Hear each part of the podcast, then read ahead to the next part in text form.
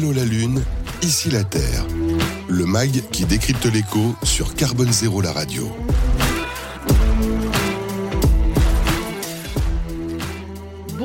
Et bienvenue à la quatrième édition d'Allo la Lune, ici La Terre, le MAC qui décrypte l'écho sur Carbone Zéro, la radio.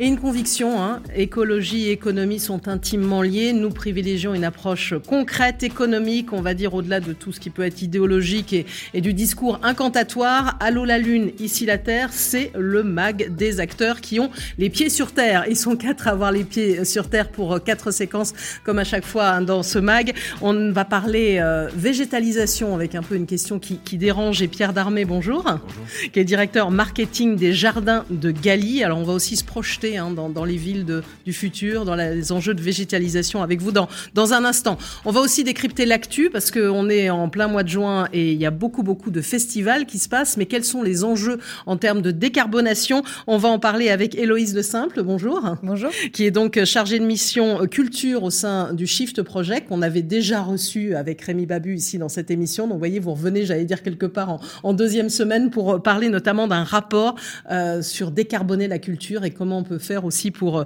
euh, pousser, on va dire, ce secteur qui est très important. Et ça, on va le découvrir aussi avec vous. Dans Objectif 2050, on va beaucoup parler d'enjeux de neutralité carbone, aussi d'efficacité énergétique, pas seulement avec Alexandre Sévenet, bonjour, qui est président de NEPSEM. Vous avez créé l'éco-énergéticien, c'est ça, et vous allez nous en parler tout à l'heure au cours de l'émission. Et puis, on va revenir sur le sujet de l'hydrogène parce que c'est vrai que c'est un sujet quand même majeur dont on parle beaucoup avec une traversée de l'hydrogène euh, que euh, va faire Antoine Abou, bonjour, bonjour, qui est donc responsable des usages hydrogène chez Verso Énergie. Donc, vous voyez, un programme très très dense. Alors, on va commencer dans un instant avec la question qui dérange. Mais d'abord, j'avais envie peut-être de vous interpeller euh, les uns et les autres. Est-ce que vous auriez par hasard déjà lu le livre Le syndrome de l'autruche qui a été écrit par un, un sociologue philosophe américain?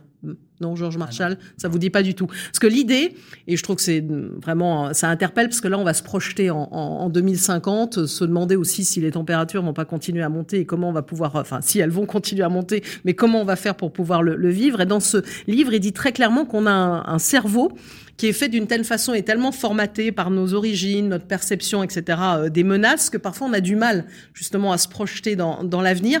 Comment vous la voyez, on va dire, cette année 2050 dont on parle tout le temps, Héloïse Le Simple? Par rapport au syndrome de l'autruche? Pas seulement, enfin voilà, peut-être vous, votre propre perception. Euh, je dirais qu'en fait 2050 c'est une échéance qui nous semble en fait très loin mmh. et euh, comme tout le monde on est souvent pris par le quotidien par nos préoccupations en fait immédiates et c'est très difficile de renoncer à des choses immédiatement pour justement une échéance qui est vue à 30 ans. Mm. On a l'impression qu'on ne maîtrise pas, que ça dépend pas de nous. Et en fait, il y a une sorte d'inertie de masse où c'est soit tout le monde bouge en même temps, soit en fait c'est trop difficile individuellement de se dire, ben en même temps, est-ce que ça changerait quelque chose si euh, si je fais ma part? Donc évidemment, vous doutez, nous au Shift, on est persuadé que c'est important, que à la fois la société doit bouger, mais elle bouge aussi à travers euh, forcément euh, des convictions personnelles et des modes de vie qui changent.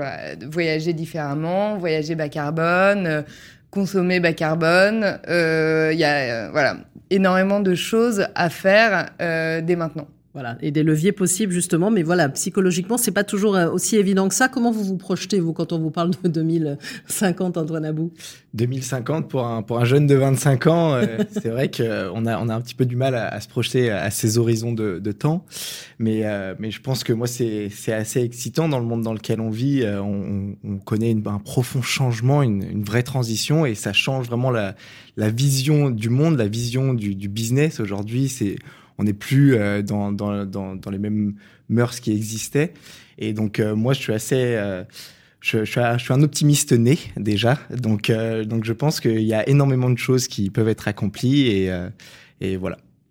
Et on va, on va le voir. Et, vous accomplissez aussi beaucoup de choses hein, les, les, uns et les autres. Alors, Alexandre Sévenet, j'allais vous dire la, la, même question, évidemment, parce que je fais un premier tour de table. Bah pour un jeune de 48 ans, euh, 2050, c'est pas si loin. Euh, alors par rapport au syndrome de l'autruche, moi je, je, je, parlerai du syndrome de la grenouille en fait. Vous savez, c'est d'accord. Qui veut se faire plus grosse que le bœuf, c'est ça Non, c'est pas ça. Euh, vous, mettez une grenouille euh, dans de l'eau froide et puis vous mettez l'eau à chauffer et en mmh. fait elle va pas sortir, elle va se sentir bien, mmh. de plus en plus chaud, mais ça va encore jusqu'au moment où ce sera trop chaud et elle va mourir vous la mettez directement dans l'eau chaude euh, à, température, bah là, elle ressort immédiatement. Mhm. Voilà. Et tout l'enjeu, c'est de faire en sorte qu'effectivement, on fasse comprendre aux gens qu'il faut éviter absolument de rester dans l'eau chaude en attendant que la température monte tranquillement, mais que l'eau euh, très très chaude, c'est absolument invivable et, et, que donc on agisse dès maintenant. Voilà. Et donc Pierre Darmet, de la même façon. Hein. Bah, je dirais aussi que nous n'avons pas le luxe d'être euh, pessimistes, mm. donc restons, restons optimistes. C'est toujours difficile de dresser des perspectives, effectivement, surtout lorsqu'on a un âge pas encore trop avancé. Euh, en revanche, on a le sentiment qu'on vit un tournant euh, historique. Euh, et effectivement, comme ça a été dit tout à l'heure, il y a des efforts individuels, collectifs. On peut se plaindre de l'inertie, moi, j'ai envie de, faire un flashback en 2020, lorsqu'on a parlé du monde d'après et qu'on a vécu une première rupture. Euh, pendant le, confinement, on a vu à la fois une certaine frugalité, avec un retour à un temps un peu plus lent, et à des choses essentielles qui sont apparues comme étant porteuses de beaucoup plus de valeur, en tout cas dans les familles, euh, euh chez les individus. Et de l'autre côté, une course technologique avancée pour faire ce vaccin qui a quand même permis de malgré les millions de morts, de limiter mmh. euh, l'impact de cette pandémie.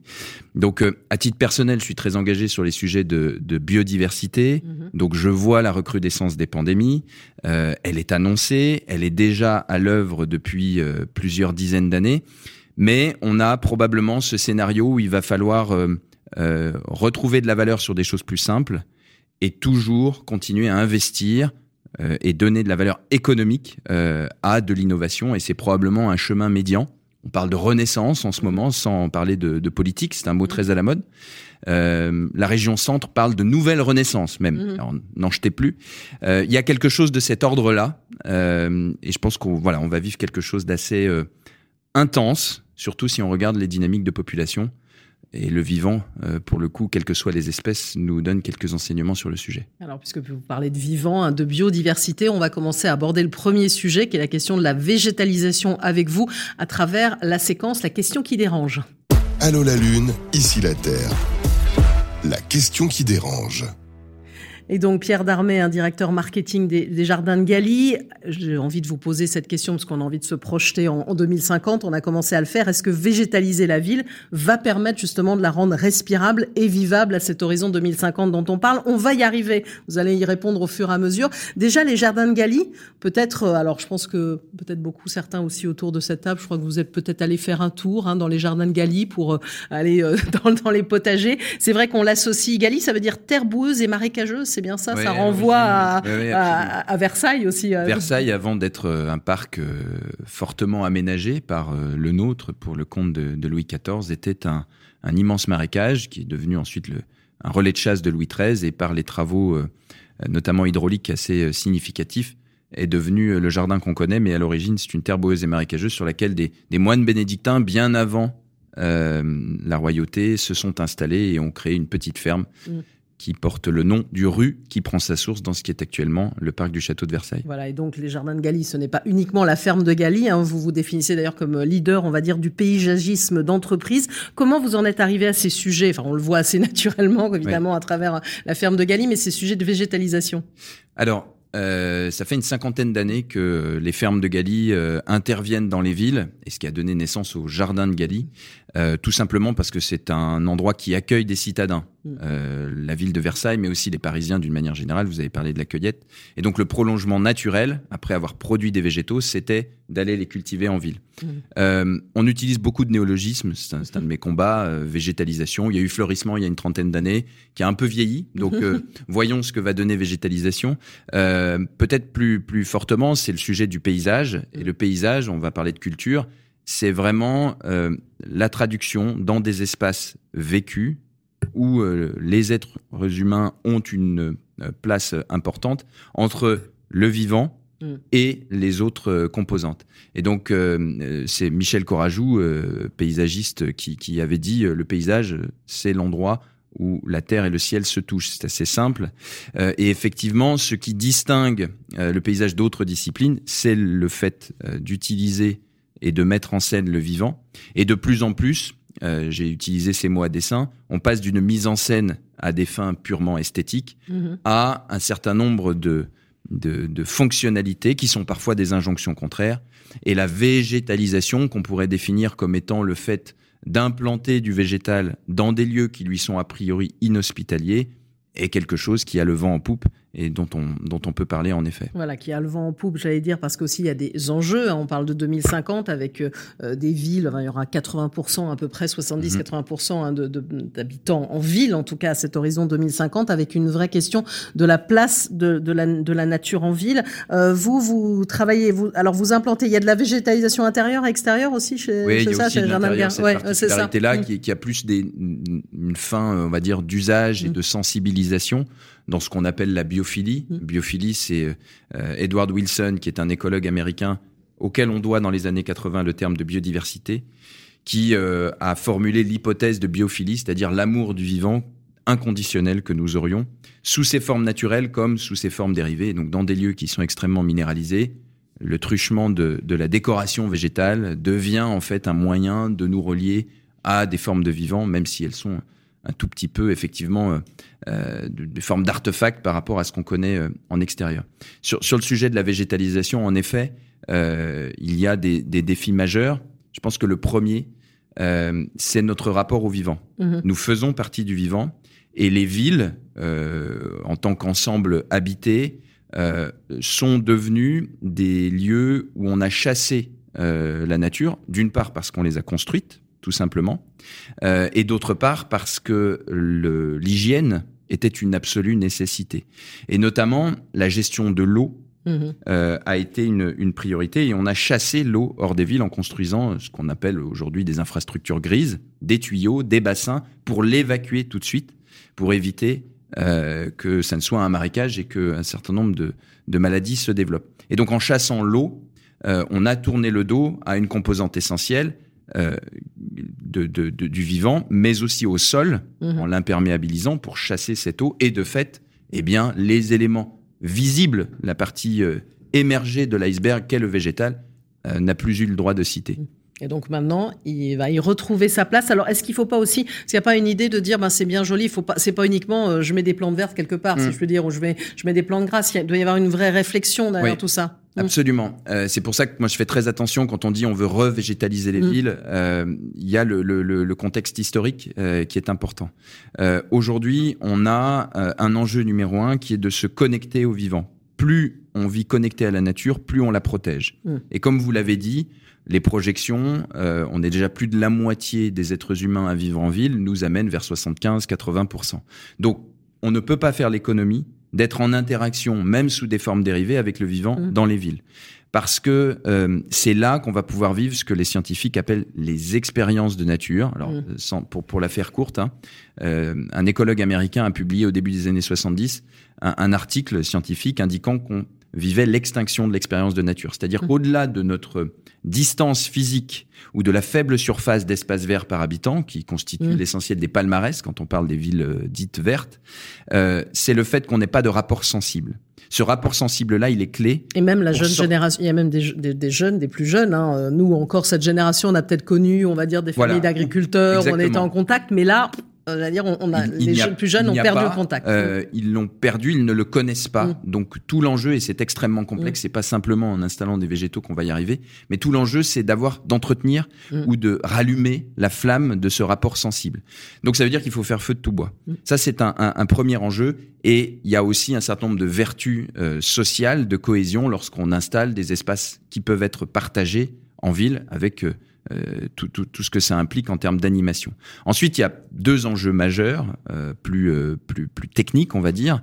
Euh, le premier, c'est de faire en sorte d'atténuer les discontinuités écologiques. Mmh. on parle de trame verte et bleue, on parle maintenant de trame brune, de trame noire, brune pour le sol, noire pour l'éclairage, donc ça, ça interpellera nos, nos, nos, amis et ce studio. le, le, le sujet, c'est comment est-ce que on, on fait en sorte de créer des continuités écologiques, parce que plus un milieu est grand, je, l'exprime de manière très grossière et, les écologues me pardonneront, plus sa diversité est importante. Mm. Et plus euh, les, les, mammifères, notamment si on parle d'animal, les plus importants, qui vont réguler les populations, euh, vont pouvoir se développer. Euh, ce qui est extrêmement important, notamment mm. par rapport au sujet des zoonoses, l'émergence mm. des pandémies, c'est par la destruction des milieux forestiers notamment que l'on met à nu un certain nombre de réservoirs de virus parce que les grandes espèces ne peuvent pas vivre. Donc il faut absolument faire en sorte que les territoires dans leur ensemble, mm. et les villes n'échappent pas à la règle, ne soient pas des zones noires au milieu euh, de trames qui sont extrêmement fragmentées. Euh, J'ajoute juste euh, sur ce sujet le fait qu'il faut de plus en plus s'intéresser à ce qu'on appelle la biodiversité grise. Mm. C'est-à-dire qu'on peut avoir un espace en ville qui est favorable à certaines formes de, de biodiversité, mais dont la conception et la création a nécessité euh, un effondrement du vivant dans d'autres zones où là, on peut être dans des zones plus naturelles, entre guillemets. Mmh. Donc, il n'y a pas que la partie visible. Euh, Deuxième sujet mmh. qui va interpeller le volet euh, climatique, ce sont les solutions, les services rendus par la nature. Donc on appelle les services écosystémiques, ça a été mm. défini en 2000, en l'an 2000, il n'y a, pas eu que le bug, qui est un insecte, euh, petit clin d'œil. Euh, et ces services écosystémiques ont donné naissance à ce qu'on appelle les solutions fondées sur la nature, que d'aucuns appellent les infrastructures vertes. Mm. Et là le sujet c'est de dire, euh, on a des fonctionnalités qui nous permettent une infiltration plus lente des eaux. Donc plutôt que d'imperméabiliser partout désimperméabilisons par endroits. Et lorsqu'on a des grands projets urbains, notamment d'infrastructures, essayons de penser les sols un peu différemment pour qu'ils laissent l'eau s'infiltrer plus lentement ce qui lui permet directement en lien avec les problématiques d'inondation qu'on va voir euh, exactement les épisodes climatiques euh, ce que ce qu'on nous dit au-delà des sujets des températures c'est que les épisodes pluvieux vont être à la fois euh, beaucoup plus court, et beaucoup plus intense, avec des grandes périodes de sécheresse et des inondations records. Mm. Les fameuses infrastructures grises, les tuyaux dont on parlait tout à l'heure, ne peuvent pas absorber euh, mm. ces quantités-là. Donc il y a une urgence à ralentir le cycle de l'eau. Qui dit ralentir le cycle de l'eau permet aussi une évaporation et donc euh, de participer au rafraîchissement. Et si on travaille le sol et l'eau, on peut implanter du végétal qui va être un amplificateur, un emblème et un amplificateur. Pourquoi? Parce que les végétaux évapotranspire, mmh. c'est-à-dire comme nous, il transpire, et euh, le, le, la vapeur d'eau, qui, enfin l'eau qui est rejetée, se transforme en vapeur, et vous connaissez le, le phénomène. Donc ça participe à l'atténuation des îlots de chaleur. Et, et, et, et la différence de température, on va dire, entre la zone euh, urbaine et puis les zones qu'il peut y avoir autour. Hein, c'est ça le. Alors la pure, euh, l'agence mmh. parisienne d'urbanisme, mmh. notamment, entre autres, l'a très bien documenté euh, pour Paris. On a un écart entre 4 mmh. voire 8 degrés avec la première couronne. Et si on fait 30 km, c'est encore plus significatif entre un espace urbain euh, et un espace périphérique. Et puis, euh, ça, ça s'accentue lorsqu'il est végétalisé ou, lorsqu'il ne l'est pas. L'eau est aussi mm. importante, notamment la journée, mm. un peu moins la nuit. Euh, donc, donc, on voit bien que c'est le sol, l'eau, le végétal, et pas uniquement le végétal, c'est le vivant dans son ensemble. Et juste pour terminer, il faut concilier ces trois aspects si vraiment on simplifie le volet social et d'expérience individuelle et partagée, le volet de services rendus et le volet purement écologique de trames vertes et bleues, ce sont parfois des injonctions contraires. Mm. Si on fait des trames de rafraîchissement, elles vont être séquentes avec les trames vertes et bleues au sens strict des dynamiques de population et de la biodiversité. Donc il y a des choix à faire politiques mm. et il y a une responsabilité individuelle des citoyens, mais aussi des professionnels de l'immobilier euh, qui agissent à l'échelle de l'îlot bâti, qui investissent beaucoup euh, dans la ville. Et l'espace public aujourd'hui euh, est un, un, un, lieu de service euh, public, mais c'est aussi un lieu qui est un, un agrégat d'espaces privés qui vont bénéficier euh, au plus grand nombre. Certains parlent de, parlent de commun. Donc le, le sujet est un petit peu plus complexe, mais c'est pour ça qu'il est stimulant, comme en matière d'énergie qu'on voudrait bien le faire apparaître en disant je vais revégétaliser ou je vais repeindre la ville en vert. C'est du gadget. Et je pense que les gadgets en 2050 et même dès à présent, on n'a pas le temps de les considérer pleinement. Voilà, donc il fallait quand même prendre le temps de l'expliquer, même si on pourrait y rester pendant longtemps. Vous êtes passionné par le sujet, donc évidemment votre réponse c'est que végétaliser euh, la ville, hein, ça va permettre de la rendre quand même plus respirable et vivable. Oui, c'est un des leviers. En une minute. en une minute, oui, c'est un des leviers. Euh, c'est fondamental. il faut faire en sorte d'utiliser ces services rendus par la nature et qu'elle fasse du bien aux populations, mais on ne peut pas s'exonérer de le faire avec les autres composantes, mmh. les autres métiers. Euh, climat, biodiversité, même combat. carbone, végétalisation, même combat. Et lorsqu'on parle des îlots de chaleur notamment, la nature du revêtement, sa couleur, le macadam est peut-être en train de vivre ses, dernières décennies, on l'espère.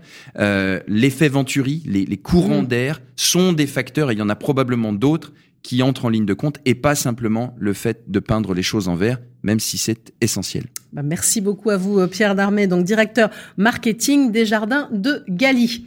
J'ai envie juste de vous faire euh, réagir les uns les autres à ce sujet, on va dire en quelques mots. Oui, allez-y. Oui, bah c'est des sujets sur lesquels on travaille depuis une dizaine d'années. On a développé des outils dont Pierre t'a peut-être entendu parler, qui sont euh, l'arbre en ville, mhm. euh, qui est un outil qui permet de, de catégoriser euh, plus de 400 espèces et tous les services écosystémiques qui rentrent sur tous les plans que tu évoquais, effectivement, sociaux, environnementaux, carbone bien sûr, mais aussi économiques, avec d'un côté en négatif le coût de maintenance supplémentaire et d'un autre côté tous les services que ça peut apporter par ailleurs. un outil qui s'appelle Score ICU, qui permet sur des projets d'urbanisme différents bah, de voir l'impact de, de choix d'aménagement effectivement, et, donc euh, par, rapport à ce que vous disiez, très concrètement, euh, sur des projets très minéraux, très végétalisés, on voit l'impact de température euh, qui mmh. est immédiat, évident, et dont les villes se servent pour prescrire des choses aux, gens dont le travail est d'aménager l'espace, hein, le quartier. et un dernier outil qui s'appelle Score Perméabilité, sur la mmh. même logique, où effectivement on va sur des projets d'urbanisme différents, selon les natures de revêtement. Euh, et, la conception générale du, quartier, donner des scores euh, pour permettre euh, aux décideurs de faire des choix. Voilà. Parce qu'en fait, ces sujets-là sont effectivement un petit peu techniques et il faut des choses très simples mm. pour, pour pouvoir décider. Bien sûr. Antoine Abou, ça vous inspire quelque chose? Oui, bien sûr, c'est très inspirant et moi je me, je me pose la question des, des, des, limites du déploiement voilà, de la végétalisation dans les villes. En fait, qu'est-ce qui, euh, qui est aujourd'hui, et c'est une question ouverte euh, que je pose, qu'est-ce qui limite euh, aujourd'hui les promoteurs immobiliers à beaucoup plus implémenter ces végétalisations dans le cadre de, de leur conception directement? Et, et, voilà pourquoi aujourd'hui on ne voit pas l'émergence parce que bien évidemment ça attire. Enfin, il y, a beaucoup de points positifs et les gens aujourd'hui, la mm. population le demande. Donc qu'est-ce qui un petit peu limite le développement de de ces infrastructures, enfin de ces installations. Même s'il y a certains promoteurs immobiliers, on va dire, qui sont un peu pionniers en la mmh, matière, mais c'est aussi le, jugement que vous avez un petit peu encore du mal à ce que ça décolle Oui, alors mmh. ça bouge très vite. Il y a un mmh. sujet essentiel, c'est la connaissance et le, fait de comprendre la complexité du vivant. Tout est interdépendant. Euh, un une action ne produit pas forcément un effet, puisque tout est interrelié. Euh, donc il y a un sujet de formation, et les acteurs de l'immobilier sont en train de se former massivement. Il y a plein d'initiatives qui ont émergé ces dix dernières années. L'association CIBI, dont nous sommes cofondateurs, Conseil international biodiversité et immobilier, qui a créé le label Biodiversity, donc là plutôt l'élite, on va dire, des mhm. projets. Euh, et puis il y a une massification euh, très forte avec la création de Big Biodiversity Impulsion Group, où une trentaine d'acteurs de l'immobilier investissent pendant trois ans avec l'Observatoire de l'immobilier durable pour euh, définir des indicateurs, former leurs équipes, cartographier ce qui mhm. existe. Et puis on peut citer à venir le, le concours Cube Nature porté par, euh, par l'IFPEB, l'Institut français de la performance euh, du bâti, qui vise à engager euh, les maîtres d'ouvrage publics ou privés sur des îlots bâtis existants à démultiplier leurs actions et notamment de pédagogie vis-à-vis des usagers. Mmh. Ce qui est important de, comprendre, c'est un peu ce que vous dites, c'est il y a un génie des lieux, c'est-à-dire que chaque mmh. site doit être traité de manière spécifique et c'est bien la conception au même titre que l'architecte fait la synthèse entre le thermicien, euh, le, le, le, spécialiste du carbone, la structure, etc., et propose un mmh. parti pris qui peut être le plus abouti possible, mais est imparfait. L'ensemblier de tout ça, c'est le paysagiste concepteur qui va s'entourer de l'écologue, qui va s'entourer euh, des hydrologues, de tous les spécialistes. Euh, les injonctions contraires dont on parlait tout à l'heure, ça se mmh. traduit depuis quelques années dans une innovation à tout craint qui produit des projets un peu tièdes. Mmh. Euh, on, on, coche des cases, on aligne des hashtags biodiversité positive 2.0, agriculture urbaine, végétalisation, n'en jetez plus, et ça ne fonctionne pas forcément. Donc il faut retrouver ce génie des lieux-là. Et puis un point important, c'est effectivement le sujet de la maintenance. Mmh. Euh, plus on va aller vers des écosystèmes euh, équilibrés, plus on va pouvoir diminuer le poids de cette maintenance. Néanmoins, elle existe. Un espace doit être géré surtout lorsqu'il est en interaction avec euh, des êtres humains.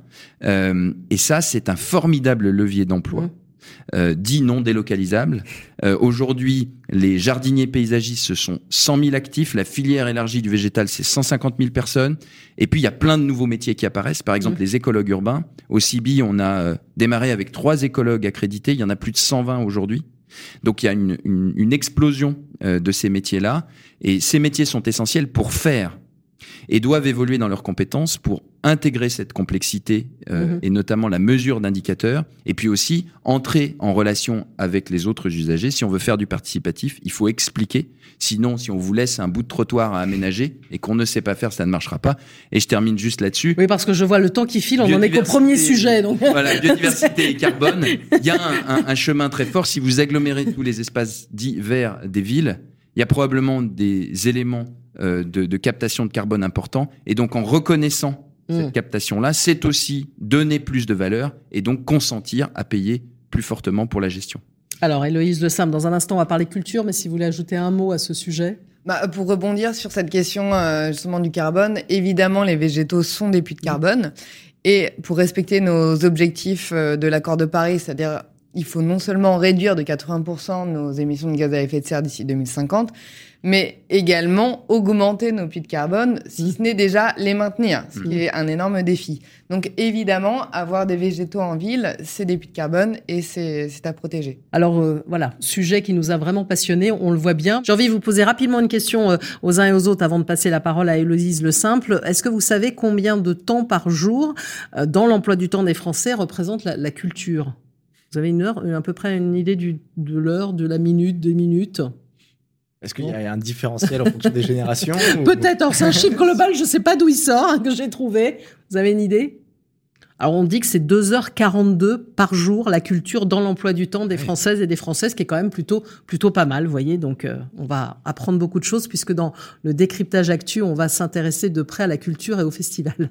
Allô la Lune, ici la Terre, le décryptage de l'actu. Dans ce décryptage actu, on va revenir sur ce mois de juin qui est très chargé en festival. Alors évidemment, il y a la fameuse fête de la musique hein, le, 21 juin, mais on a Solidays, les vieilles charrues, les Euroquiem. Enfin, je pense pas tout en détail. Donc c'est vrai que c'est l'occasion finalement de revenir sur ces enjeux euh, liés à la, à la, culture et puis l'impact carbone que peut avoir la culture. Avec vous, Héloïse Le Simple, qui est chargée de mission culture au sein du Shift Project, euh, avec une, un rapport hein, que vous aviez euh, publié sur décarbonant la culture, qui permet aussi de proposer des solutions applicable, on va dire, dès, maintenant, justement, pour la culture. Euh, la culture qui représente, alors les industries culturelles et créatives, hein, représentaient euh, près de 5% du PIB de l'Union européenne en termes de chiffre d'affaires euh, avant le Covid. Donc c'est quand même un, impact très lourd hein, dont on se rend pas compte nécessairement. Est-ce que eux-mêmes, ce secteur-là, on va dire globalement, a conscience de son impact carbone? Alors, on y vient. Euh, je pense que le Covid a eu, euh, comme dans beaucoup de secteurs, un effet un peu choc mhm. qui a mis aussi en lumière euh, ces enjeux, ces enjeux-là. Mais en effet, c'est un secteur qui se sentait un peu en dehors de ces problématiques climatiques et surtout ne se voyait pas comme un secteur polluant. Mhm. En effet, quand on pense gaz, enfin émissions de gaz à effet de serre, on pense pas forcément à la culture.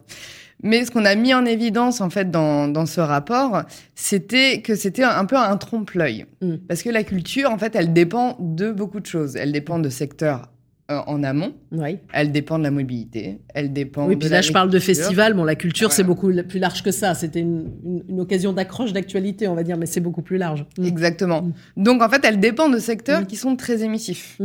Euh, dans un festival, vous mangez. Mm. Et un festival, par exemple, dans, si on regarde l'impact carbone, l'alimentation, c'est à peu près 15% de ses émissions. Mm. Et dans ces 15% d'émissions, 80% est lié juste à la présence de bœuf. Donc déjà, si vous proposez des menus végétariens, vous diminuez l'impact carbone de votre festival de 12%. Globalement, ça n'impacte pas votre festival. Euh, au pire, il y a quelques mécontents, mais globalement, vous avez le même festival. Tout le monde est aussi content d'écouter euh, de la musique ou de voir ce spectacle. Et juste, vous avez réduit votre empreinte carbone de 12%. Très simplement. Et en fait, quand vous avez essayé de, enfin, travailler, on va dire, sur ce rapport, vous avez vu de près qu'on manquait quand même de données aussi sur vraiment l'impact. Hein. C'est un peu la, difficulté, ce qui répond à, à, la première question, que voilà, il commence à y avoir une prise de conscience, mais on manque quand même encore de, beaucoup de choses. bah, en fait, c'est un secteur où euh, donc euh, Samuel Valenzi et Anaïs Roche, qui sont les les, euh, les premiers à avoir lancé donc euh, ce projet il y a bientôt deux ans, c'est une, une, des premières choses dont ils se sont rendus compte, c'est qu'il n'y avait mmh. pas assez de données.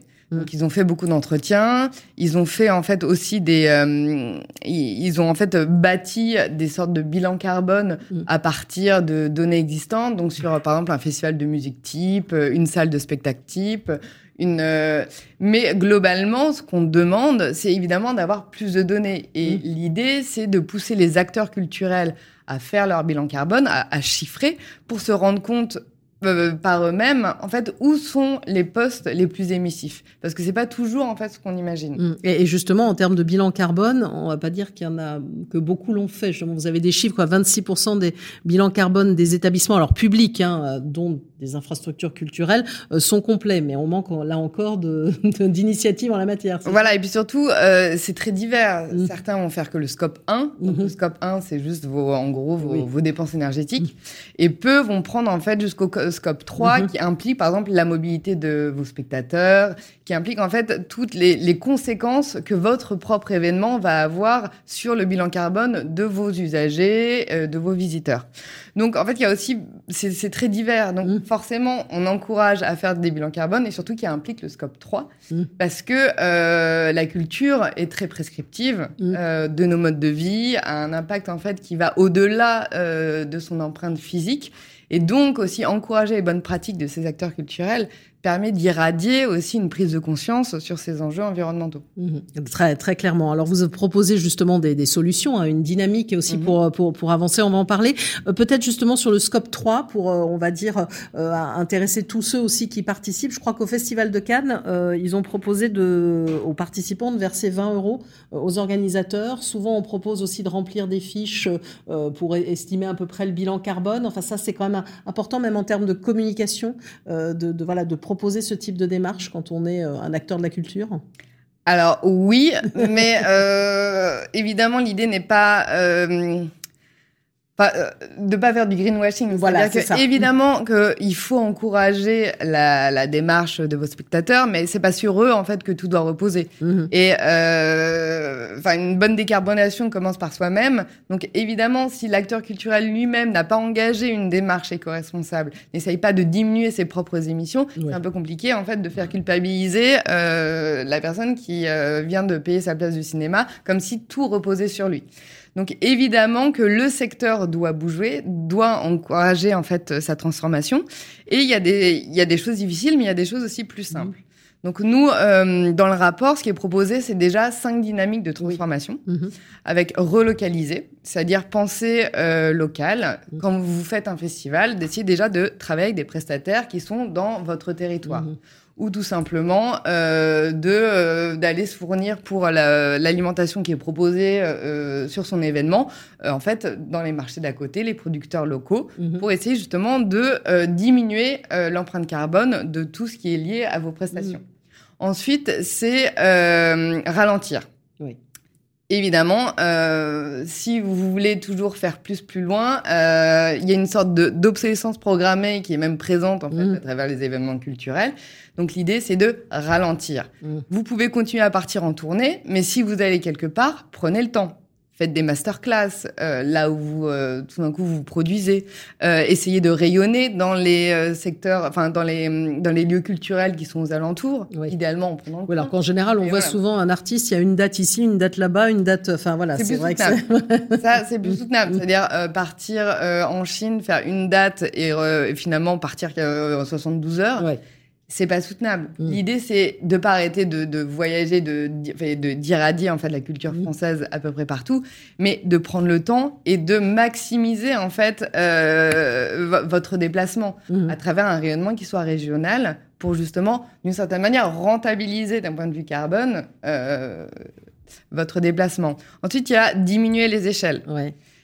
On parle de festivals, euh, clairement des festivals toujours plus gros, qui accueillent toujours plus de monde, qui viennent de toujours plus loin, avec euh, des artistes qui sont toujours plus gros et qui viennent en fait pour une date à l'autre bout du monde. C'est pas c'est pas c'est pas durable, mm. c'est pas soutenable. Donc nous on encourage des festivals à dimension plus petite, mm. sur des échelles plus territoriales, mais d'en faire plus. En fait, d'une certaine manière, il y aura autant de festivaliers, Mm. Simplement, en fait, euh, ça, ça, diminue l'empreinte carbone. C'est-à-dire que plus votre festival est gros, mm. plus son empreinte carbone, elle est exponentielle. Mm. C'est pas linéaire. Donc, si vous faites 5 festivals avec 10 000 spectateurs, ça aura, ces 5 euh, festivals auront une empreinte carbone qui est plus faible qu'un festival de 50 000 personnes déjà. Voilà. alors il y a deux autres solutions encore, notamment éco-concevoir. Ça, Exactement. Donc ça, donc l'éco-conception, c'est prendre en compte en fait, euh, euh, c'est comme une sorte, bah, le cycle de vie de votre festival et notamment par rapport au décor de prendre en compte euh, justement l'éco-conception depuis sa conception jusqu'à sa fin de vie de prendre en compte en fait tout, tout, tout ce cycle de vie. Et enfin, euh, renoncer. C'est euh, souvent en fait la partie la plus difficile, évidemment. C'est renoncer euh, soit aux technologies les plus énergivores, renoncer aux pratiques qui sont euh, délétères en termes d'émissions de gaz à effet de serre. Donc c'est pas facile, mais c'est renoncer à des euh, énormes groupes électrogènes qui sont très très consommateurs, renoncer à des clauses d'exclusivité territoriale qui empêchent en fait un événement culturel potentiellement de rayonner sur un sur un petit territoire. Voilà, et des choses en fait qui euh, ont un énorme impact euh, sur, euh, sur le bilan carbone des événements culturels. Alors on les comprend, ces solutions, et vous savez souvent quand on parle d'écologie, on associe en disant il ne faut pas que ça soit une contrainte. C'est vrai souvent quand on parle de, culture, en particulier voilà de, concerts, etc., il y a une notion de plaisir. Et c'est vrai que c'est peut-être la difficulté de se dire bah, il faut renoncer à une partie parce qu'il y a des enjeux, et même dans la notion de plaisir, si je puis dire.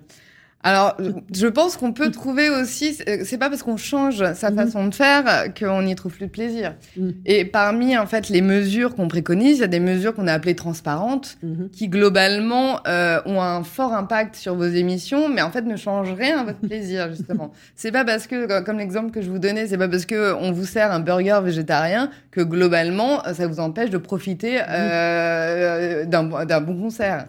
Mais en fait, ça a un impact qui est très significatif sur euh, les émissions. Donc, le plaisir est toujours là, mais en effet, vous avez juste changé une façon de faire. Et après, il y a des mesures aussi qui sont positives.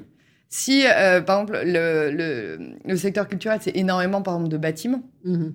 Si vous lancez la rénovation énergétique de beaucoup d'établissements culturels, c'est un impact positif aussi sur l'emploi, mm. sur euh, ce secteur-là, et, et c'est aussi un encouragement. Donc, il y a des mesures qui peuvent être transparentes, faciles à faire, positives, et qui n'ont pas un impact sur votre métier d'acteur mm. culturel mais peuvent avoir un impact positif sur tout le tissu en fait euh, social et, d'emploi que vous avez autour de vous. Parce que la culture, c'est quand même près de 3% des emplois en France. Exactement, quand même largement. Donc ça, il faut, il, faut, il faut le dire. En tout cas, voilà, il faut aller regarder de près ce rapport Décarbonons la culture, qui n'est pas seulement un rapport, mais qui propose des, des solutions, vous l'avez dit. Merci à vous, Héloïse Le Simple, donc chargée de mission culture au sein du Shift Project. Est-ce que vous avez les uns et les autres un commentaire? Alors, pour tout vous dire en 30 secondes hein, sur ce sujet de la culture, je vais être très clair. Oui. Peut-être une piste euh, à explorer. Il y a beaucoup mm. d'événements professionnels qui sont assez similaires des salons mm. euh, en termes de fonctionnement, qui font depuis très longtemps leur bilan carbone. Donc, en termes de data, il y a beaucoup de, pistes intéressantes euh, à aller chercher là-dessus. Nous, on en a fait beaucoup chez Nepsen, des bilans carbone d'événements professionnels. Et peut-être qu'on pourrait alimenter la, base de données de manière intéressante. Mm.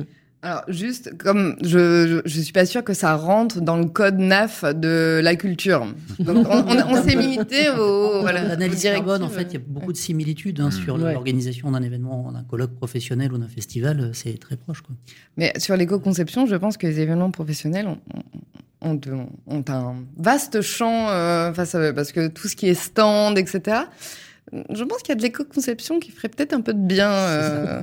voilà, il y a de la réflexion engagée. Alors, je vous propose d'enchaîner, parce qu'on a encore deux sujets à traiter et que ce magazine est, est dense. Et donc, on va à présent avoir la séquence Objectif 2050. Allô la Lune, ici la Terre. Objectif 2050. Et 2050, on va se projeter dans, dans, cet horizon, même si on a déjà commencé à le faire depuis le début de, de cette émission avec Alexandre Sévenet, qui est donc président de Nepsen. Alors, quelques mots déjà pour présenter euh, Nepsen, parce que vous accompagnez hein, beaucoup, beaucoup d'entreprises et de structures, justement. Oui, bah, les acteurs privés et publics, euh, mhm. sur euh, ces sujets de transition éco-énergique, c'est-à-dire la transition euh, écologique et énergétique. Avec un, un travail en premier lieu sur la sobriété énergétique, puis ensuite sur l'empreinte environnementale générale, carbone et autres, euh, de tous les projets, avec une approche effectivement euh, en, approche globale, hein, en, ACV, en coût global, enfin tous les, tous les ingrédients pour faire en sorte que les choix qui sont pris soient des choix qui ne n'handicapent pas notre avenir en fait. Voilà, vous avez pas notre avenir. Vous l'avez dit, hein, vous avez euh, créé, on va dire quelque part, le métier d'éco-énergéticien engagé, c'est ça. pourquoi? Parce qu'en fait, derrière tout ça aussi, vous avez une raison d'être. Vous êtes une entreprise à mission, donc ça, pour vous, c'était nécessaire, on va dire, d'être de, structuré de cette façon-là. Ah bah dans le projet entrepreneurial, mm. oui, euh, le fait d'être une société à mission mm. est, fondamental. On l'était même en fait avant que la loi Pacte ne sorte. On avait déjà défini notre. Vous êtes comme Monsieur Jourdain, vous étiez, vous l'étiez avant la loi. Bah, comme beaucoup d'entreprises de notre secteur, en fait, mm. on est loin d'être euh, d'être euh, unique là-dessus. Je crois qu'il y a mm-hmm. beaucoup beaucoup d'entreprises de ce secteur de la transition écologique qui sont avant tout mues par le sens euh, mhm. de la mission de l'entreprise et c'est très simple. Enfin, ça fait, on parlait d'optimisme tout à l'heure, ça fait clairement partie des éléments qui me, me, me permettent de rester optimiste et de me dire qu'on va y arriver. Et qu'on va y arriver. Alors justement, dans cet objectif-là, il y a celui de neutralité carbone hein, qui est notamment défini euh, dans la stratégie nationale bas carbone définie par, euh, par, par l'État. Euh, vous, quand vous accompagnez les, les entreprises euh, ou les structures, est-ce que vous sentez voilà cette, cette notion d'impact carbone, l'enjeu que ça pouvait représenter? On a parlé tout à l'heure de bilan carbone. Parfois, certains commencent par un bilan carbone, il faut bien le dire, sans savoir nécessairement ce qu'on va en faire derrière. Je pense qu'il y a eu un virage aussi qui s'est créé entre cette notion de bilan carbone et puis vraiment l'impact qu'on peut avoir euh, dans son activité. Bah alors le bilan carbone, c'est un outil donc qui est une méthode, hein, mhm. une marque déposée d'ailleurs, qui est, qui est gérée par l'association euh, Bilan Carbone. Et, euh, et cette, euh, cet outil qui a été créé au début des années 2000, euh, il, il, vise effectivement à permettre aux, aux décideurs euh, d'intégrer la donnée carbone dans leur stratégie. Mhm. Et donc oui, comme vous le disiez, beaucoup d'acteurs de, publics ou privés, grâce à des bilans carbone, peuvent infléchir de manière significative leur stratégie, surtout en se rendant compte, comme Héloïse le disait, que l'essentiel des émissions finalement sont dans le scope 3, hein, le mhm. périmètre 3, euh, les émissions indirectes. Euh, et, euh, mais qu'en fait, ce, sont ces émissions-là qui potentiellement peuvent euh, bah, les, mener à leur perte s'ils si, ne les anticipent pas. Donc oui, c'est un, un, impact. Alors la loi s'en saisit depuis longtemps. alors vous parliez de neutralité carbone. La neutralité carbone, c'est un terme qui est un peu impropre. Mm. on ne sera jamais neutre en carbone. voilà, c'est structurellement impossible. D'ailleurs, d'ailleurs, il y a tout un, on va dire, un, un langage autour de ça, en tout cas un décret qui dit très clairement à partir du 1er janvier 2023 dans la publicité, on peut pas se réclamer euh, neutre en carbone, sauf vraiment à le justifier. je pense que là, ça doit être très compliqué de, de, de le faire, hein, c'est oui, c'est impossible, euh, physiquement impossible. Donc mm. la loi, l'article de loi était un peu décevant, mais mm. les décrets qui sont sortis mm. pour euh, le préciser sont, sont, plus encourageants, effectivement, pour éviter le greenwashing, le greenwashing, le fameux greenwashing. Euh, donc c'est une composante nécessaire. Bon, depuis longtemps, les, les, grandes entreprises sont obligées de faire leur BGS, bilan d'émissions de gaz à effet de serre, qui ne concerne que les périmètres 1 et 2 les émissions directes, malheureusement, euh, et un certain nombre font effectivement des bilans carbone. Mais tout l'enjeu du bilan carbone, euh, c'est de ne pas rester euh, à un rapport de plus. Oui, c'est ce que je disais. Ouais. Mhm. c'est de permettre une mise en action. et en fait, ben, chez Nepsen, on s'est doté de, de, de compétences en co-construction, co-concertation mmh. euh, et, et, mise en, en, œuvre de stratégies effectivement euh, euh, d'adaptation et d'atténuation au-delà des études carbone en fait hein, pour accompagner les territoires, pour accompagner les entreprises. on voit plein d'initiatives fleurir qui, qui, fonctionnent très bien. La fresque du climat par exemple, mmh. qui est une initiative relativement récente mais qui a connu un développement exponentiel et dont avec l'idée de, de, de, former les salariés finalement à oui, cette sensibiliser, mmh. faire prendre conscience en fait et, et, de manière très simple, interactive. Euh, et en même temps scientifiquement et factuellement euh, inattaquable. Euh, voilà, donc il y a beaucoup de choses qui, qui, qui sortent, qui font qu'on est dans une époque générale plutôt positive pour se mettre en route, mm. mais qu'après ben, on rencontre tous les freins culturels, historiques qui sont bah, liés au mode de vie qu'on connaît, qu'on apprécie, et voilà, il faut effectivement remettre en cause un certain nombre de choses, euh, ce qui ne change pas euh, le, la joie de vivre et le plaisir de vivre, au mmh. contraire, mais simplement il faut donner de la valeur euh, à, à, des actes qui sont différents. Et il y a un travail d'éducation qui reste à faire énorme là-dessus. Mmh tant pour les entreprises que pour les individus. Hein.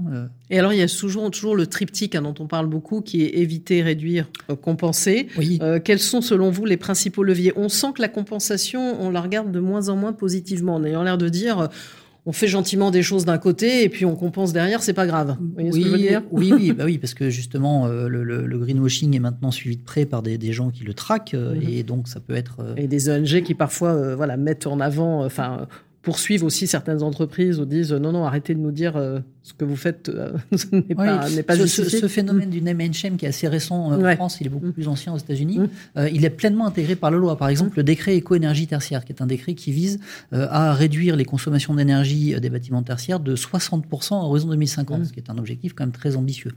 en fait, dans les sanctions possibles, elles sont assez faibles. Mm-hmm. alors c'est plus pour des raisons techniques, parce qu'ils ont oublié de, préciser les sanctions dans la loi initiale. Donc après, mm-hmm. par décret, on est de toute façon limité sur le montant de sanctions qu'on peut mettre place. Mais en revanche, ils avaient prévu dès le début le name and shame. Et ce, qu'on se rend, euh, compte, ce dont on se rend compte auprès de nos clients euh, dans le tertiaire privé, c'est que les gros propriétaires de patrimoine tertiaire privé sont extrêmement sensibles euh, au name and shame, en particulier quand ils sont côté, ils veulent mhm. absolument pas en entendre parler. Mhm. Donc de la même manière pour le greenwashing, ils sont effectivement sensibles au fait de ne pas se faire attaquer. Euh, donc la compensation, oui, est un petit peu, euh, un petit peu mise de côté par rapport à ce qu'on a pu connaître il y a 10-15 ans. Ça reste néanmoins un levier à utiliser, évidemment. Mais disons en complément d'une stratégie globale où on réfléchit à son impact carbone, c'est ça? Exactement. Mhm. La première chose, c'est d'éviter, absolument, puis de réduire. et pour réduire, bah, il y a, je dirais, deux, deux autres. Hein, on parle toujours d'éviter, réduire, compenser, mais finalement, il y a deux autres sujets sur lesquels, et deux autres verbes d'action sur lesquels il faut aussi se pencher, c'est innover. Mmh. Hein, euh, on, l'a vu dans l'exemple précédent que tu citais, l'innovation peut quand même être un vecteur de, de, progrès très très important euh, et euh, capter. Voilà, effectivement quand on regarde les différents scénarios qui ont été émis depuis deux ans là, pour, pour arriver à respecter une trajectoire 2050 en France, et qu'on essaye de faire une synthèse, une synthèse un petit peu médiane en, en, étant du secteur comme nous on l'est depuis longtemps, c'est-à-dire qu'on se rend compte des freins et une approche un peu réaliste des mmh choses, quoi. Euh, il est assez euh, probable qu'on n'y arriverait pas effectivement sans euh, technologie supplémentaire par rapport à. Donc vous voulez parler de captage de CO2 Voilà, innovation. Qui, coûte encore, ce sont quand même des, des ça coûte cher. c'est ça. Parce qu'il y a cette problématique aussi dans ces enjeux-là, donc on parle tout le temps, mais c'est le coût qu'il y a derrière aussi pour une entreprise, le coût des investissements, le coût de l'innovation. Si, si, je reprends l'analogie de la grenouille, la température de l'eau, c'est le coût de l'énergie fossile, le coût mm. du carbone. Voilà. Donc on le sait depuis longtemps un des, grands héros de, la décarbonation, euh, euh, prône depuis longtemps une taxe carbone. Voilà, mm. si on veut mettre en mouvement tous les acteurs de manière massive et de manière planifiée, bah, il faut faire prendre conscience aux gens qu'effectivement émettre du carbone ça a un coût euh, et donc le matérialiser pour que les gens l'intègrent dans leur comportement, dans leur stratégie et se mettent en route euh, bah, peut-être par le portefeuille, mais bon, tous les leviers sont bons hein, pour, mhm. pour, pour, pour, se mettre en route. Et on si on voulait se projeter à l'horizon 2050, est-ce qu'on peut se dire que la plupart des secteurs pourraient être totalement décarbonés ou que ça reste encore, on va dire, de l'ordre euh, aucun scénario, aucun scénario ne prévoit une décarbonation totale. Total, encore une fois, physiquement impossible. Euh, L'enjeu, c'est de mettre euh, le carbone dont on a besoin à l'endroit le plus prioritaire. Mm. la santé, par exemple, euh, l'éducation, enfin voilà, les enjeux prioritaires sociaux doivent être ceux qui sont effectivement servis par euh, euh, cette énergie fossile qui a quand même quelque chose de miraculeux, c'est cette densité mmh. énergétique. Hein. Mmh. voilà, donc bah, il faut s'en servir. Malheureusement, on sait que ça émet du carbone, donc s'en servir uniquement où c'est absolument strictement nécessaire et qu'on n'a pas de moyen de faire autrement. Et, et, pour le reste, il faut décarboner massivement. L'enjeu, c'est que ce chemin de la transition écologique est de plus en plus emprunté, en particulier par les jeunes générations, il mmh. faut le reconnaître devienne une autoroute. Hein. Il faut mmh. que ça s'élargisse, il faut qu'on aille plus vite. Voilà, on veut réduire la vitesse sur les autoroutes euh, routières, mais, mais il faut l'augmenter sur l'autoroute de la transition écologique. Oui, avec souvent la difficulté que certains acteurs disent oui, oui, mais on nous demande d'aller trop vite, alors qu'en même temps, il y a une urgence. On peut presque se dire que c'est trop tard. C'est ça, entre guillemets. C'est C'est tout l'enjeu, c'est qu'une loi sort avec des objectifs. Alors souvent, malheureusement, euh, sans moyens de contrôle ni sanctions adaptées. Je pense mmh. que émettre une loi avec un objectif ambitieux, mais derrière ne pas contrôler, ne pas sanctionner, ça peut pas fonctionner. Voilà. Euh, et, euh, et effectivement, beaucoup d'acteurs disent voilà, mais jamais on va y arriver, alors qu'en fait, la loi en elle-même n'est même pas suffisante pour se mettre sur la trajectoire de la SNBC. Voilà, donc il y, a du chemin à parcourir en tout cas. Mais c'est un enjeu. Enfin, je vais prendre une anecdote que je, je, je, je, raconte souvent et qui va pas faire plaisir à mes ingénieurs, mais voilà, mes ingénieurs, ils sont tous écolos. Il y en a beaucoup qui viennent en vélo. Hein. On est à 34% mm. de gens qui viennent en vélo au bureau. Je pense que c'est assez énorme. Mm. Euh, alors que pourtant, on rembourse 100% de l'abonnement de transport en commun. Donc, ils, ils, pourraient faire gratuitement les trajets en transport en commun. Ils prennent quand même le vélo. Quoi. Donc, ils sont super écolos. On a même eu un à un moment donné qui n'avait pas de voiture. Il avait six vélos. Quoi. Donc, euh, voilà, un vélo de charge, un tandem, enfin tout ce qu'il fallait. Il faisait tout en vélo. Euh, et ben, quand je fais le tour des bureaux entre midi et deux, il y a un ordinateur sur deux ou trois qui reste allumé avec l'écran associé. Mm. Alors, ils tournent pas puisqu'ils sont pas dessus. donc, effectivement, on a des ordinateurs hyper basse consommation. Donc, mm. consomme pas grand chose. Mais qu'est-ce que ça coûte de mettre l'ordinateur en veille ou de l'éteindre et d'éteindre l'écran en fait voilà. Même eux qui sont hyper concernés n'ont pas ce petit réflexe. Donc le chemin est, immense. Voilà. Mais on va rester optimiste comme vous le disiez au départ. Merci à vous Alexandre Sevenet donc le président de Nepsen. Alors, puisqu'on parlait de mobilité, j'ai envie juste, puisqu'on va parler d'une énergie, d'un vecteur en tout cas euh, d'énergie dans un instant, est-ce que les uns ou les autres, évidemment je poserai la question tout à l'heure à Antoine Abou, vous avez déjà roulé dans un véhicule à hydrogène? Non, pas encore. Même pas un petit taxi à hydrogène Il y en a certains euh, dans, dans, Paris, non? Vous avez jamais 150 150 150 dans Paris, donc comme quoi Comme quoi, c'est quand même, c'est déjà une réalité. Et en tout cas, on va en parler avec vous hein, de l'hydrogène à travers euh, la séquence coup de projecteur. Allô la Lune, ici la Terre. Coup de projecteur. Alors, coup de projecteur sur une traversée de l'hydrogène avec vous, euh, Antoine Abou, qui est donc euh, responsable des usages hydrogène au sein de Verso Énergie. Alors, pour tout vous dire, à l'instant là où c'est diffusé, vous êtes déjà sur votre véhicule en train de, faire votre traversée de l'hydrogène. Ce sont les magies, euh, la magie de, des émissions, on va dire. Alors, pour commencer, on va parler de ce Tour de France hein, que, que, vous faites, j'allais dire, si je puis dire maintenant, dans, un instant. Mais d'où vient euh, cette fascination que vous avez? Parce que ça date pas d'hier, hein, cette fascination pour l'hydrogène. C'est ça, Antoine Abou? Effectivement, euh, cette fascination et cette passion, ça a démarré au début du Covid, en fait, quand j'ai mhm. décidé de faire un tour d'Europe en, en, vélo électrique. Euh, pour aller euh, apprendre sur un sujet. Et c'est le sujet par lequel je me suis passionné, c'est l'hydrogène. Et donc du coup, j'ai fait 10 000 kilomètres en Europe pour voilà rencontrer, euh, bah, grâce à LinkedIn en fait, des, des mhm. acteurs dans l'hydrogène. Et j'ai compris l'importance de, de, de, de, de vraiment communiquer autour de, de ces enjeux. Et du coup, c'est pour ça qu'aujourd'hui, bah, on, on, œuvre pour pouvoir bah, essayer de toucher le grand public à travers un petit peu une, une stratégie de, de divertissement où en fait on était on essayait de toucher le grand public. L'hydrogène le permet puisque ça se matérialise par des usages qui sont concrets. Mhm. Et donc pour sensibiliser, on en a beaucoup parlé sur ce plateau aujourd'hui. Et ben l'idée c'est de divertir. Et donc euh, bah là, ça se représente à travers une traversée d'hydrogène où on veut montrer en fait le potentiel énergétique de l'hydrogène. Du Havre à Marseille, c'est ça? Du Havre à Marseille. Jusqu'au 17 juin, là, voilà. Exactement. Un kilo d'hydrogène. En fait, on a pris un vélo hydrogène de la société Pragma Industrie mhm. euh, qui fonctionne voilà avec une pile à, une pile à combustible qui permet en fait de convertir l'hydrogène qui a dans un réservoir euh, en électricité, alimenter un moteur électrique directement dans le vélo. Et nous, on a décidé de remplacer ce petit réservoir par un gros réservoir d'un kilo d'hydrogène qu'on est venu positionner sur une remorque derrière. Mhm. Et donc l'enjeu, c'est vraiment pas de communiquer sur euh, le fait que l'utilisation d'un vélo hydrogène soit pertinent. Oui, parce qu'on ne le verra pas comme on a vu un vélo électrique. Enfin, s'il faut trimballer aussi derrière soi, euh, ça, ça va pas être très simple, évidemment. Exactement. Nous, ce qu'on veut vraiment montrer, c'est euh, le potentiel de l'hydrogène, montrer qu'avec un kilo d'hydrogène, bon, on peut traverser la France en, en, une fois, en fait, et faire 1000 km d'autonomie. Et euh, voilà un petit peu, c'est faire passer des messages forts. Voilà, et faire passer des messages forts et peut-être aussi euh, encore beaucoup d'interrogations autour de l'hydrogène. Je crois qu'il y a la peur toujours qui est derrière de l'explosion, non? C'est pas ça aussi? Il y a un peu derrière? Je pense qu'on fait beaucoup de. Ouais. c'est comme n'importe quel sujet nouveau. Mhm. hein, on passe mhm. par différentes phases, dont une phase de, de, de peur d'intégration. Aujourd'hui, l'hydrogène, on en consomme des centaines de millions de tonnes par an euh, dans l'industrie pour euh, faire des fertilisants, par exemple, euh, de l'ammoniac, c'est de l'azote et de l'hydrogène. Donc on en transporte euh, régulièrement sur les routes. On n'a jamais eu réellement de problème. On va montrer que potentiellement, bah, on peut tirer sur des réservoirs. Aujourd'hui, un réservoir dans une voiture, c'est fait en fibre de carbone, en composite. Mhm. Et on peut tirer dessus à, à balles réelles et le réservoir ne bougera pas. Donc c'est pour montrer en fait l'idée que Aujourd'hui, on, on, utilise de l'hydrogène depuis depuis plusieurs années.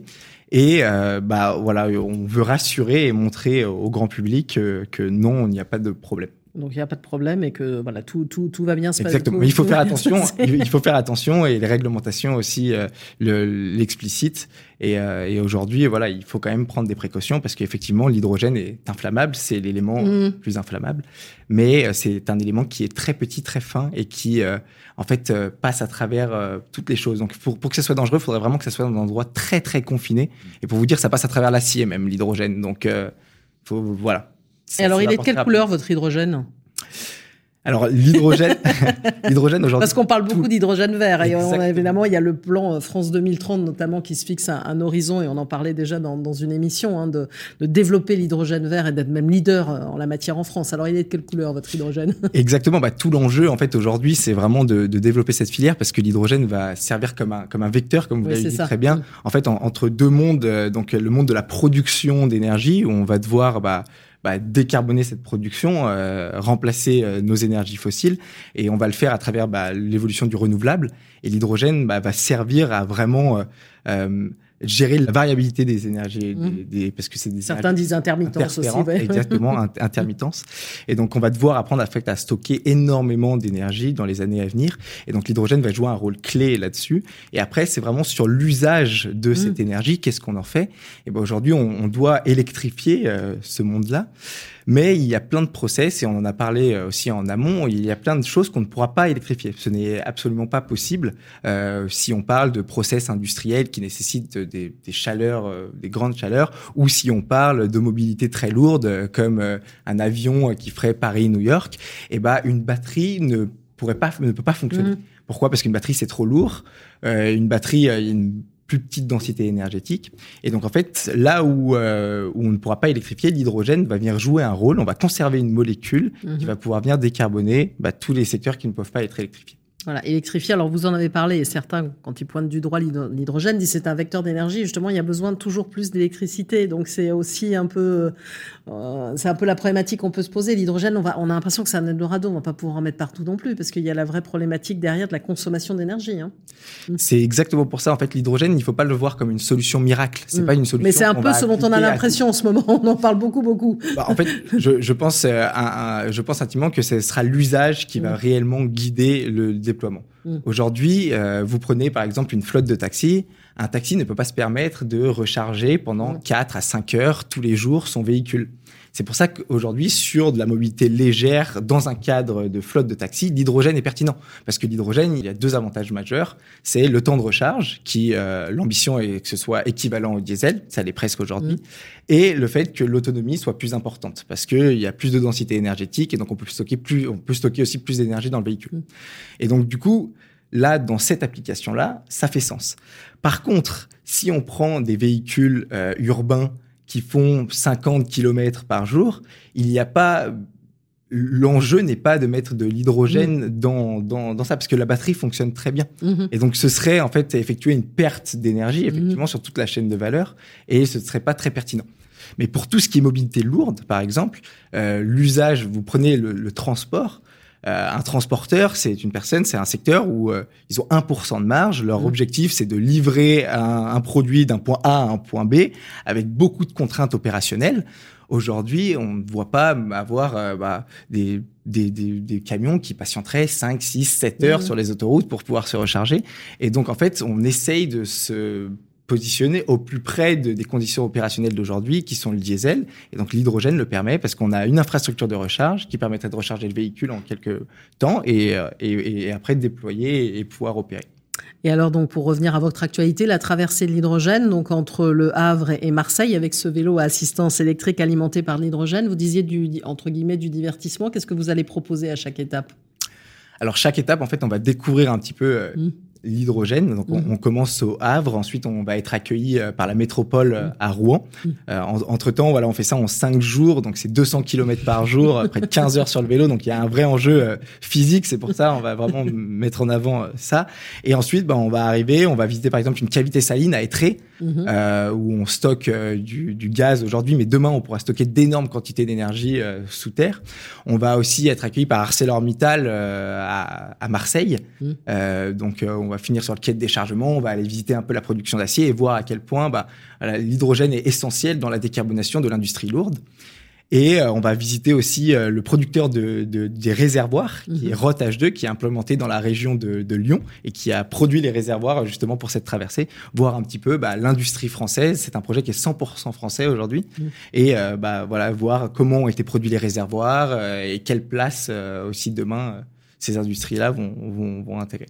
Bon, bah alors bonne traversée, et puis euh, ça va être sportif. Hein. Merci, à, vous, Antoine Abou, qui est donc responsable des usages hydrogène chez Verso Énergie et donc euh, qui effectue cette traversée euh, de l'hydrogène. Allez, on arrive à la fin de cette émission. Est-ce que vous voulez apporter un mot de conclusion les uns et les autres? N'hésitez pas, allez-y. Allez, Pierre Darmé, je commence par vous. Euh, bah, en, en, réponse, en réaction à la culture tout à l'heure, j'aime beaucoup l'idée que ce soit pour de l'événementiel professionnel ou euh, culturel, d'intensifier en fait le moment, de prendre le temps et de maximiser. C'est aussi une question d'universalité euh, de la culture vis-à-vis de beaucoup de publics, euh, ce qui est parfois réservé au B2B euh, touche en fait des citoyens. Donc ça, ça me semble être un, une perspective extrêmement importante qui rejoint aussi l'enjeu de sensibilisation. Et puis, sur le même registre, vous parliez de Nathalie du Festival de Cannes. Mmh. Dans le monde de l'immobilier, il y a un, un festival de Cannes qui, pour la ville, euh, est, est, est euh, encore plus important, c'est le MIPIM. Et souvent, ces événements sont consommateurs euh, mm. d'un site. La ville de Cannes a un plan résilience avec des objectifs à court terme vis-à-vis -vis de tout un tas de risques. Je pense et j'espère qu'en 2023, on réussira à le mettre en place. Des événements, notamment comme celui du MIPIM, où l'immobilier se dit responsable, doit prendre sa part dans la résilience de la ville en considérant le territoire non pas uniquement comme un lieu de consommation. Alexandre Sévenet oui, juste un petit mot euh, pour euh, rappeler qu'il y a un secteur dont on a un peu parlé aujourd'hui, qui est le bâtiment, euh, mmh. un secteur absolument majeur sur cette trajectoire de décarbonation à l'échelle nationale, parce qu'il engendre effectivement beaucoup d'emplois directs et non délocalisables, et parce que surtout il a le potentiel d'être quasiment neutre en carbone réellement. C'est-à-dire que chaque bâtiment peut être producteur d'énergie, chaque bâtiment peut être alimenté par de l'énergie renouvelable pour tous ses usages, chaque bâtiment peut être construit avec des matériaux biosourcés, et chaque bâtiment peut être aussi réhabilité avec des matériaux biosourcés et voilà, juste je profite de, ce, temps de parole pour euh, rappeler qu'on a un enjeu énorme sur le bâtiment existant euh, qui nécessite un contexte réglementaire beaucoup plus ambitieux qu'il ne l'est aujourd'hui, euh, parce que ça va être une des composantes essentielles de l'atteinte de l'objectif 2050. Et alors ça tombe très bien puisque le prochain MAC dans 15 jours sera consacré au salon de l'immobilier bas carbone, qui est le premier salon qui verra le jour là en septembre. Donc vous voyez, on va largement parler de, de bâtiments. Héloïse de Simple? Euh, Peut-être pour, pour finir, euh, ce serait justement rappeler que, euh, que pour respecter donc nos, nos objectifs de moins 80% d'émissions de gaz à effet de serre d'ici 2050, c'est réduire de 5% par an chaque année nos émissions. Donc pour le moment, on n'y est pas du tout. Oui. Euh, on est entre 1 et 3% sur les années, en grande partie grâce à notre année 2020 où avec trois mois de confinement, on a eu en fait. Voilà, mais on va pas recommencer les trois mois de confinement, je pense régulièrement, on n'a pas trop envie quoi. Mais donc euh, tout ça pour dire que oui, euh, il faut pousser les innovations là où elles existent. Beaucoup sont pas encore matures et pas encore déployables, mais c'est en fait on est dans un monde fini et dans un monde fini, en fait, il y, a des, y aura potentiellement des conflits d'usage. Mm. Donc, on ne pourra pas, en fait, utiliser toutes les énergies décarbonées où on veut partout. Mm. Et en fait, il y a un mot euh, peut-être qui est majeur, en fait, c'est la question de sobriété. On ne pourra pas faire sans sobriété, sans une transformation aussi, en fait, de nos modes de vie. Antoine Abou? Oui, je pense pour, pour terminer, euh, je pense qu'il ne faut pas se, se, se, se tromper. Aujourd'hui, on se bat contre les énergies euh, fossiles et c'est ça euh, le défi euh, qu'on a à relever. Et aujourd'hui, bah, on parle beaucoup de ces questions et il y a beaucoup de clivages qui se mmh. créent entre est-ce que c'est ça la bonne solution ou est-ce que c'en est une autre? C'est une diversité de solutions qui doivent être analysées avec une vision qui est objective, pragmatique et ça ne doit pas créer de clivage pour qu'on puisse aller tous dans un même sens. Bah, merci en tout cas à tous les quatre, en tout cas pour cet échange là encore sur des thématiques différentes, mais on le voit bien qu'ils se rejoignent avec toujours le, même objectif. Merci encore et à bientôt donc pour euh, un nouvel épisode d'Allô la Lune, ici la Terre sur Carbone Zéro, la radio. Allô la Lune, ici la Terre Une émission à réécouter et télécharger sur le site de Carbone Zéro la radio et sur toutes les plateformes de streaming.